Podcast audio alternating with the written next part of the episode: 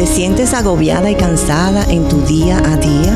¿Cómo puedes reconocer que tu alma reposa en Jesús?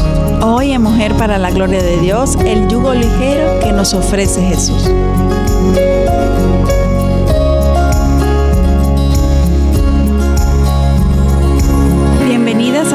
Para la Gloria de Dios. Quien les habla, Aileen Pagán de Salcedo. Katy Geraldi de Núñez, ¿cómo estás, Katy? Bien, gracias. Y ¿Cómo Mayra Beltrán de Ortiz, ¿cómo estás? Muy bien, gracias a Dios. Contenta. Amén. Qué bueno, muy contentas en verdad todas de poder estar aquí nueva vez en este espacio de Mujer para la Gloria de Dios, una producción del Ministerio de Mujeres ESER de la Iglesia Bautista Internacional IBI bajo la sombrilla del Ministerio de Integridad y Sabiduría. Eh, muchas gracias por sintonizarnos y las invitamos a suscribirse al canal de YouTube de Integridad y Sabiduría de, y además de eso darle me gusta a este video y compartirlo. Sí. El programa de hoy lo hemos titulado El yugo ligero que nos ofrece Jesús. Y la pregunta sobre la cual queremos reflexionar hoy es, ¿cómo reconoces que tu alma reposa en Jesús? Y antes de iniciar, vamos a orar. Aileen, ¿tú podías orar para nosotros? Claro que sí. Amantísimo Padre y Dios, te damos tantas gracias por el privilegio de conocerte, de que tú nos hayas amado primero, de que podamos estar aquí en este espacio, Señor, compartiendo de tu verdad, porque tu Espíritu Santo nos ha abierto el entendimiento y nos permite entenderla, Señor, conocerte un poco más. Y te pedimos, Dios, que todo lo que aquí hagamos sea para tu gloria, Dios, Amén. pero también que sea para eh, bendición y edificación de todo tu pueblo. Amén. En el nombre de Jesús oramos. Amén. Amén. Pues la semana pasada vimos cómo los fariseos convirtieron el día de reposo en un día difícil. Ujú. En vez de ser como, como debe ser un día para acercarse al Señor. Así es. En Mateo 11 leemos donde Jesús hablando con el Padre da gracias por revelar sus verdades a los niños y no a los sabios. Sí, y luego explique que nadie puede conocer al Padre a menos de que el Hijo Jesús se lo revela. Claro, y Katy, luego dice en los versículos 28 al 30, Venid a mí todos los que estáis cansados y cargados, y yo os haré descansar. Tomad mi yugo sobre vosotros y aprended de mí, que soy manso y humilde de corazón, y en letra mayúscula, y hallaréis descanso para vuestras almas, Amén, amén. porque mi yugo es fácil y mi carga es ligera. En aquel momento los discípulos habían arrancado algunas espigas para comer y los fariseos fueron donde Jesús acusándoles de romper el día de reposo. Yo me imagino a los fariseos. Bueno, luego de escucharle, Jesús les reorienta explicándole que Él es el Señor de este día y que Él prefiere misericordia sobre Amén. sacrificios. Amén. Así es, exactamente el propósito del día de reposo fue siempre adorar y acercarse al Señor y que la difícil vida diaria pues fuera más ligera en este día, que fuera, como dice, un día de reposo, de descanso. Amén. porque Él, Dios, hace nuestra carga más ligera. Ahora evaluaremos lo que Cristo dijo en el capítulo 11 en Mateo, en los versículos 28 al 30, dice, antes de decir que, que vinieran a mí, Él reveló quién era el dueño de todo. Dijo exactamente, todas las cosas me han sido entregadas por mi Padre. Y como Él es el dueño de todo, Él tiene la capacidad y potestad de hacer como a Él le plazca. Solamente Jesús conoce al Padre y solamente el Padre le conoce a Él. O sea que el, el llegar a Yahweh, a este Dios, a este ser supremo que es el que está en control de todo realmente, no es a través de seguir reglas humanas de fariseos, Así como es. estos hombres quisieron, eh, impo- impusieron realmente al pueblo, sino a través de una relación personal con Amén. Jesús. Asimismo es hoy. Amén. Sí, y cuando uno conoce bien a, a los atributos de Dios, uno se da cuenta cómo le molestaban los fariseos a Jesús. O sea, realmente, o sea, este tipo de gente con Esas legal- imposiciones y ese legalismo ese que no viene del corazón de Dios. No, exacto. Que supuestamente está representándole. Sí, ellos. y Exacto. haciendo Ay. todo el opuesto. Y por eso Juan de- escribe en el versículo, ah, o mejor dicho, el capítulo 14, versículo 6, yo soy el camino y la verdad y la vida. Nadie viene al Padre sino por mí. En Mateo 11, Jesús habló en arameo y Mateo tradujo la palabra manso como praus, que significa agradable y no agresivo. Jesús fue un siervo que no poseyó propiedades y sirvió a otros para ganar su vida. Y me llama la atención que los profetas del Antiguo Testamento utilizaban este concepto para describir a los judíos durante su exilio, quienes tuvieron una confianza y paz descansando en lo que Dios habría de hacer. Así es, Katy, aunque lo que diré ahora no está asociado con este evento, a mí me llama mucho la atención que praus es la misma palabra utilizada en Primera de Pedro 5, versículo 4, para referirse al espíritu tierno que nosotras las mujeres debemos tener con nuestros esposos. Ustedes pueden ver eso así. Leamos comenzando con el versículo 3, que dice, que vuestro adorno no sea externo, sino que sea el yo interno, con el adorno incorruptible de un espíritu tierno y sereno, lo cual es precioso delante de Dios. A mí me encanta eso. Claro que esta es una cualidad preciosa delante de Dios, porque es una de las características propias de la mujer, dada por Dios que le refleja a Él. Amén. Es caminar como Cristo caminó, siguiendo las huellas del Espíritu Santo. A mí también me encanta ese versículo, pero me confronta porque tantas veces que quedó tan lejos de ser, de tener ese espíritu. Así mismo. Pero ahí vamos, con la ayuda de, del Espíritu Santo. Meta, por lo menos. Exacto, de nuestra propia fuerza, no. No podemos ser. Regresando a Mateo 11, el espíritu de los fariseos realmente era totalmente opuesto al de Cristo, como eh, mencionabas eh, anteriormente. Más adelante, de hecho, Jesús dijo específicamente sobre los fariseos en el libro de Mateo, versículo 23, eh, capítulo 23, versículo 3 y 5 al 7, hacen todas sus obras para ser vistos por los hombres, pues ensanchan sus filacterias y alargan los flecos de sus mantos, aman el lugar de honor en los banquetes y los primeros asientos en las sinagogas y los saludos respetuosos en las plazas y ser llamados por los hombres rabí. O sea, wow, totalmente opuesto a, lo que Cristo mismo vivificó cuando vino a vivir en medio nuestro. O sea, y este es el llamado, o sea, el, ejemplo de Jesús es el llamado que, nosotros debemos de reflejar de Dios. Pero obviamente aún más los que están llamados a ser sacerdotes y eh, líderes eh, eh, en la iglesia de hoy en día. Por eso los, los, fariseos realmente fueron totalmente repudiada su conducta por parte de Jesús. Por eso Santiago también, capítulo 3, 1 nos dice, no os hagáis maestros muchos de vosotros, sabiendo que recibiremos un juicio más severo. Exactamente. Una advertencia. Una advertencia para nosotros también. Para toda persona en posición de liderazgo.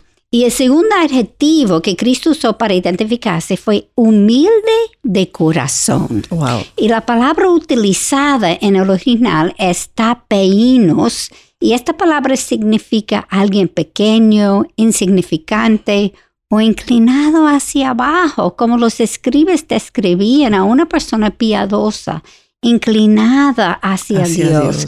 Obviamente Cristo no era pequeño ni insignificante. Y por eso debemos preguntarnos entonces por qué Él dijo esto. Noten que no dijo solamente humilde, sino humilde de corazón. Es como Pablo nos explicó en Filipenses capítulo 2, versículo 3 o 4.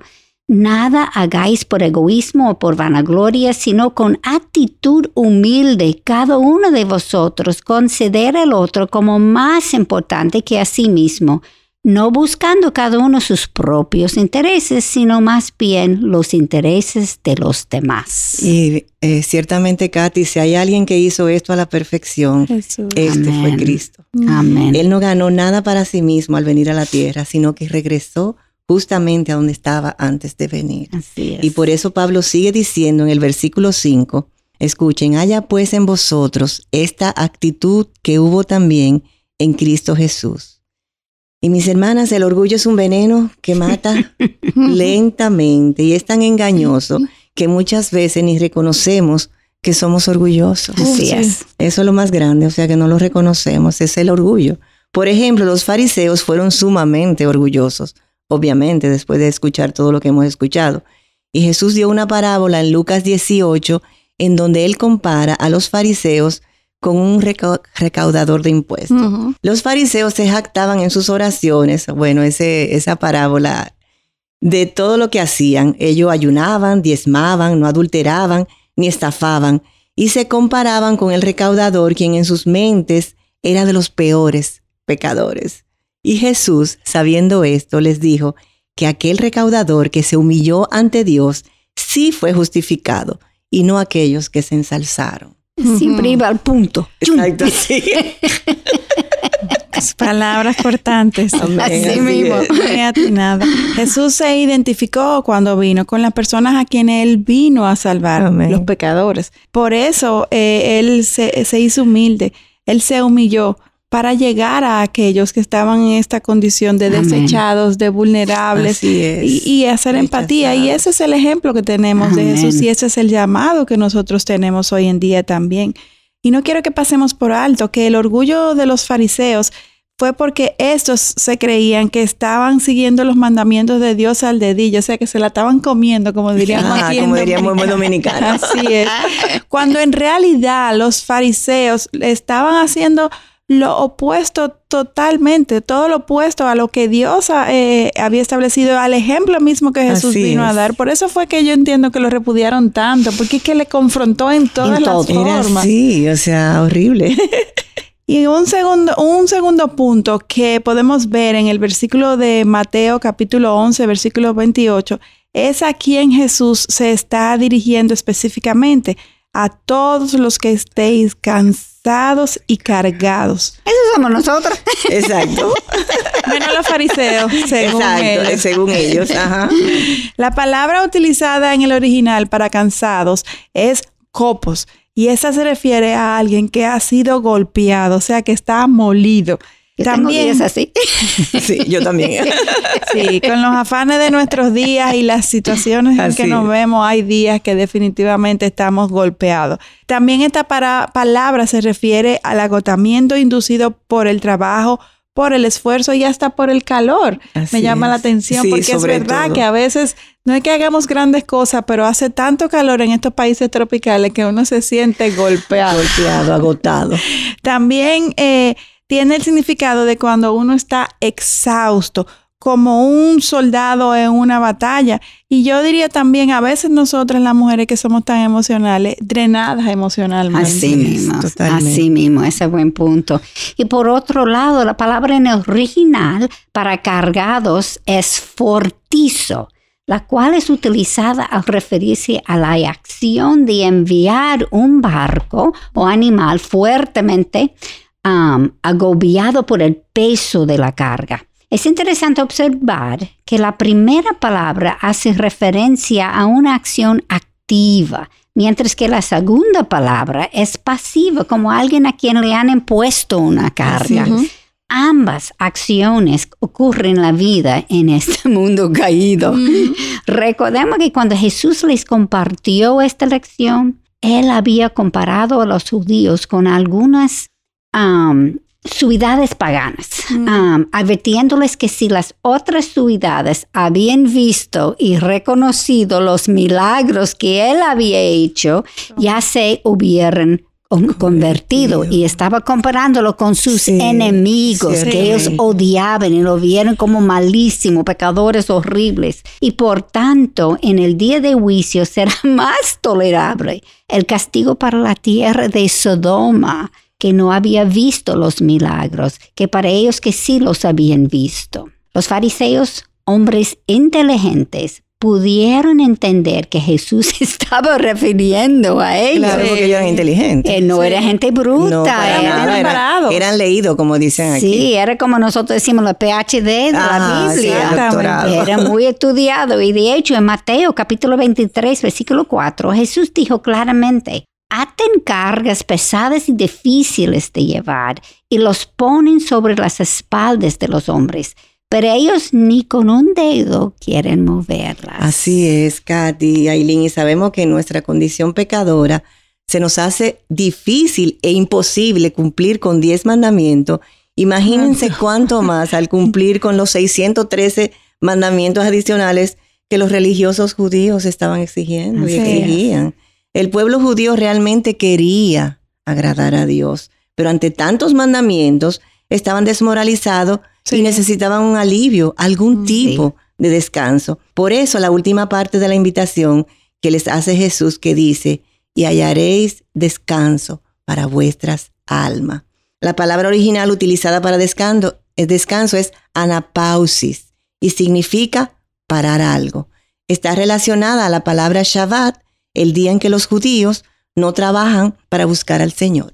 Dios está interesado en que nosotras descansemos en Él. Él no quiere que vivamos con, con ese agobio que, que, que el mundo, eh, al que el, mundo nos lleva. Así es. Él quiere que caminemos con Él, Él quiere que confiemos en Él. Y para que Él nos pueda dar descanso en este mundo difícil, en donde tendremos tribulaciones y diferentes circunstancias, por eso es que es tan importante que leamos la palabra, que vivamos en comunión con Él, porque es que solamente así podremos experimentar este descanso en Él. Y también es aplicarlo. Yo he tenido días donde yo estoy enfocado en el Señor. Y mira, el día, aunque tiene sus tribulaciones, ya uno como corre por encima de ellas. Y hay otros días que no lo hago. Así, Y son difíciles. Yo llego la día, al final del día agotada y, y, es mi culpa porque yo no puse mi enfoque. No, y, y afrontaste la circunstancia en, en, tus propias fuerzas. Exactamente, y es imposible. Yo no tengo esa fuerza. No, ninguna. ninguna la tenemos realmente. Jesús utilizó la metáfora de un yugo por varias razones. Una es para que los judíos, eh, eh, porque para los judíos este era un símbolo de servitud. Por ejemplo, en Isaías capítulo 28, versículo 2 leemos, Así dice el Señor de los ejércitos, el Dios de Israel, he quebrado el yugo del rey de Babilonia. O sea que la palabra yugo también significaba unión, como leemos en Lamentaciones capítulo 1, versículo 14. Atado ha sido el yugo de mis transgresiones, por su mano han sido entrelazadas, han caído sobre mi cuello. También la palabra yugo tuvo un significado de pesadez por una carga. Sin embargo, en esta ocasión Jesús está utilizando esta palabra de yugo con una connotación totalmente opuesta porque el ser un esclavo de, Cristo nos da libertad. Amén. Mi yugo es ligero. Eso es lo que él quiere que enseñemos. Totalmente opuesto de lo que ellos entendían de esa palabra. ellos tenían que pensar, obviamente. Y luego este continúa diciendo, aprended de mí, porque lo que él estaba diciendo era totalmente opuesto a lo que los religiosos habían establecido. Cuando los religiosos utilizaban la frase tomar el yugo, este significaba el ser un estudiante de alguien. El sistema de educación judío era como un mentoreo, a diferencia del sistema educativo que nosotros utilizamos hoy, basado en, en el sistema griego el rabí invitaba a un estudiante a pasar todo el tiempo con su maestro, escuchando sus enseñanzas, pero también imitándole en todo. Imitándole. Qué lección para nosotros. Eso es lo que el Señor está pidiéndonos, ¿verdad? Y Cristo entonces estaba invitándoles a seguirle y así aprender la mejor forma de aprender de Dios. Y interesante, eso es lo que los fariseos habían hecho en su educación. Así es. Ellos sabían esto y no estaban haciéndolo, pero lo sabían.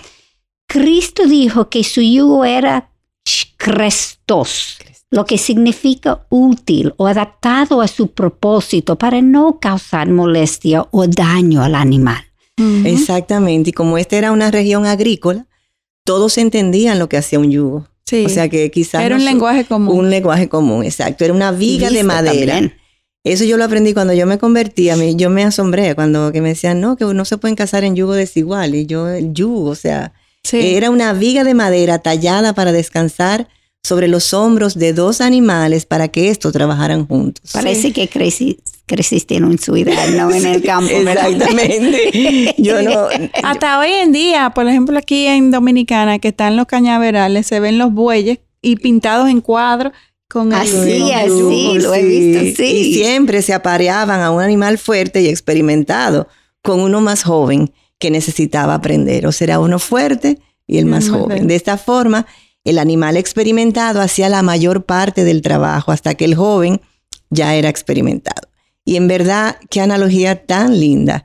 Cristo nos invita a caminar en pos de Dios aferrados a Él, Amén. quien lleva nuestra carga. ¡Wow! ¡Qué lindo! Amén. Hermoso. Para que luego nosotras también podamos ayudar y enseñar a otras a cómo depender de Cristo y llevar las cargas cuando ellas no puedan. Por esto Pablo nos dijo en Gálatas 6, versículo 2, llevad los unos la carga de los otros y cumplid así la ley de Cristo. Hemos visto entonces que el yugo de Cristo no es una carga de legalismo, sino un descanso para nuestra Amén. alma. Amén, amén, amén, amén. Sí. Jesús de verdad nos invita a imitarle y a aprender cómo Él manejó el estrés, las presiones, las acusaciones falsas, cómo Él ministró, cómo Él perdonó. Y si conocemos la historia de Jesús, podemos identificar que éste vivió mucha carga, una presión muy fuerte. Muchísimo. Y sin embargo, cómo a pesar de todo, se mantuvo conectado fielmente a Dios Padre y pudo salir Amén. airoso y sernos hoy en día de ejemplo, de estándar, Amén. de referencia, de cómo nosotros estamos llamados a lidiar con las diferentes pruebas y circunstancias que Sí. nos toquen en este mundo, aferrados a Cristo. y, Amén. y enfocados en la meta. Y finalmente, y muy importante, Jesús nos enseñó a cómo rechazar la esclavitud del mundo. Porque ese problema no lo rechazamos, entramos, Entramos en esto siempre. exacto. Por eso podemos concluir que la vida cristiana, a pesar de todo, ofrece un verdadero descanso al alma. Amén, Cuando caminamos en el Señor. Sí, así Amén. mismo cuando caminamos en, En el el Señor. Señor. Eso que se no- nos grave. Eso, eso que ustedes mencionan ahora es muy importante porque hemos visto a lo largo de todo el, el programa de que los fariseos tenían todo el conocimiento, ellos sabían lo que había que hacer, cómo funcionaban las cosas, pero su orgullo les cegaba, su falta de comunión con Dios íntimamente les imposibilitaba a desarrollar esta relación de confianza y de dependencia. Y ahí podemos estar cualquiera de nosotras hoy. es. Por eso continuamente tenemos que pedirle al Señor que, que abra nuestros ojos a nuestro pecado, que revele nuestro orgullo, Amén. porque es, es muy difícil identificar el orgullo, como decías, Mayra. Sin embargo, muchas veces el orgullo es lo que empieza a imposibilitarnos de Así poder ver nuestra es. condición real pecaminosa, que no nos permite descansar y confiar en Dios y Amén. disfrutar de este yugo ligero que Jesús nos ofrece. Amén. que nos dice que tenemos que cuestionar nuestras ideas, traer la palabra y ver si Así es. Dame discernimiento, dame sabiduría, porque yo creo que estoy correcto. Pero nuestro corazón es engañoso. Así es. A Sí mí me, es. me ministró mucho unas palabras que dijo nuestro pastor el domingo pasado que decía que estamos donde Dios quiere que nosotros estemos. Amén. Entonces eso me da paz. Amén. Porque Él está en control, no soy yo. Él quiere aquí y será para bien porque eso dice su palabra. Entonces es enfocada en Él y ya. A Entonces, pesar de. a pesar de todo. Entonces tenemos que terminar por hoy. Y qué mejor punto que este que nos llena de esperanza Amén. que estamos hablando. Cuando caminamos en las huellas de Jesús, nuestra carga es ligera. Amén. Y no duden en escribirnos si tienen preguntas sobre los temas que estamos tratando, si tienen peticiones de oración o alguna consulta puntual. Y recuerden siempre orar por este programa Mujer para la gloria de Dios, porque definitivamente necesitamos la protección de nuestro Señor. Amén. Así es, recuerden reflexionar sobre las preguntas que estamos posteando en Instagram para así sacar mayor provecho al contenido del, del programa y que puedan ser de reflexión personal entre ustedes y Dios. Amén. Bendiciones y será hasta un próximo programa. Amén. Les esperamos en nuestro próximo encuentro. Dios delante. Bendiciones.